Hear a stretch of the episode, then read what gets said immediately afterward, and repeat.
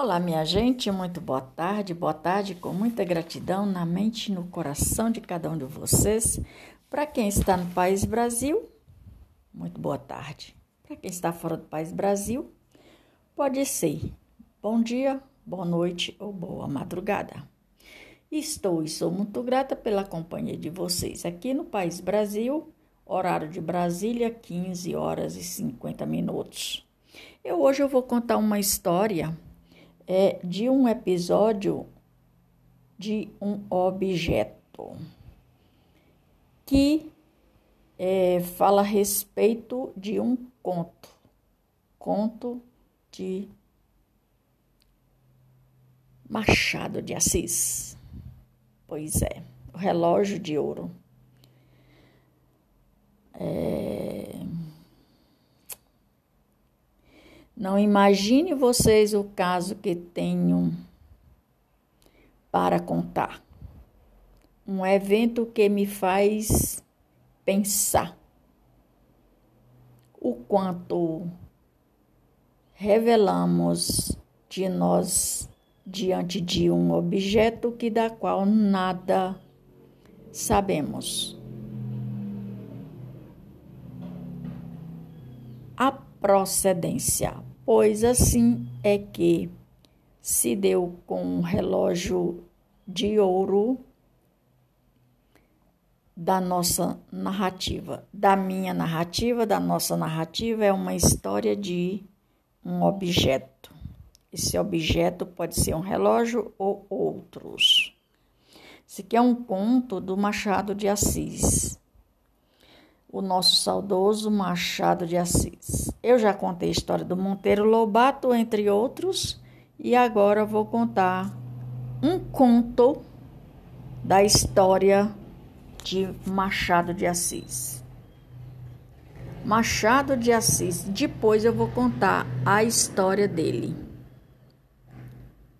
que é muito interessante, é muito interessante.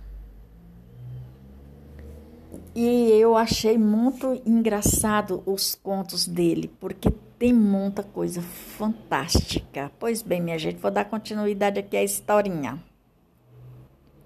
Um grande cronômetro, destes que tem até cronologia ou cronográfica, para certificar-se maior precisão nos centésimos de segundo de marca reconhecida e valorosa. O nome da pessoa pode ser José, João, Antônio, Maria ou Pedro. Mas na cômoda estava do quarto daquele personagem um relógio e logo soube que não era dele nem tampouco da esposa, nem parecia com aqueles que da qual sua esposa gostaria de usar. Uma série de ilusão esperada passou pela sua cabeça.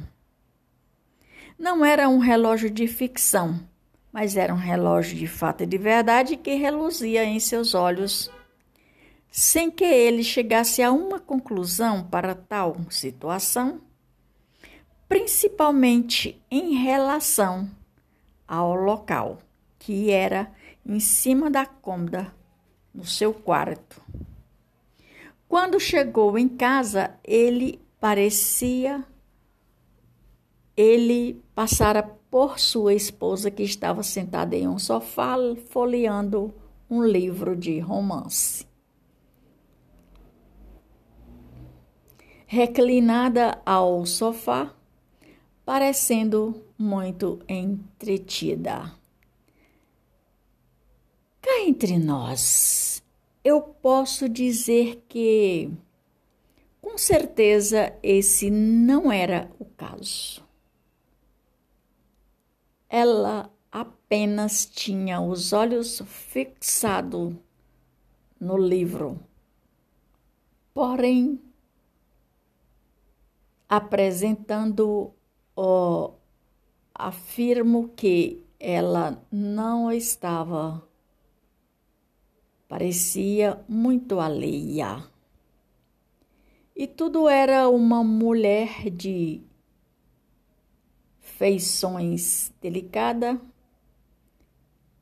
assim como era sua própria natureza. Uma esposa calma e muito atenciosa com todos. Lançou mão, o esposo lançou mão do objeto, que era o relógio, com uma expressão nada agradável, foi até a ela averiguar o que estava acontecendo naquele quarto com aquele objeto naquela hora um enigma que gostava de desfazer para se entreter. Por algum tempo ainda ficou a se corroer pelo quarto, entregando todas as suas recordações. Jogou o objeto no chão de volta na conda, passou as mãos nervosamente pelos seus cabelos, bateu com o pé no chão, até que, por fim, concluiu que era necessário ter explicações da sua mulher. Pegou novamente o objeto, que era o relógio, e assim foi ter com ela. Ela pergunta-lhe: Tudo bem com você? Silêncio. Tudo bem. Ele pergunta para ela: O que é isso? Ela responde: Um relógio. Ele diz: sei bem que é um relógio, mas de quem é? Pergunta com raiva. Sua esposa responde: Não sei. Ele responde: Como não sabe? Ela retruca: Não sei.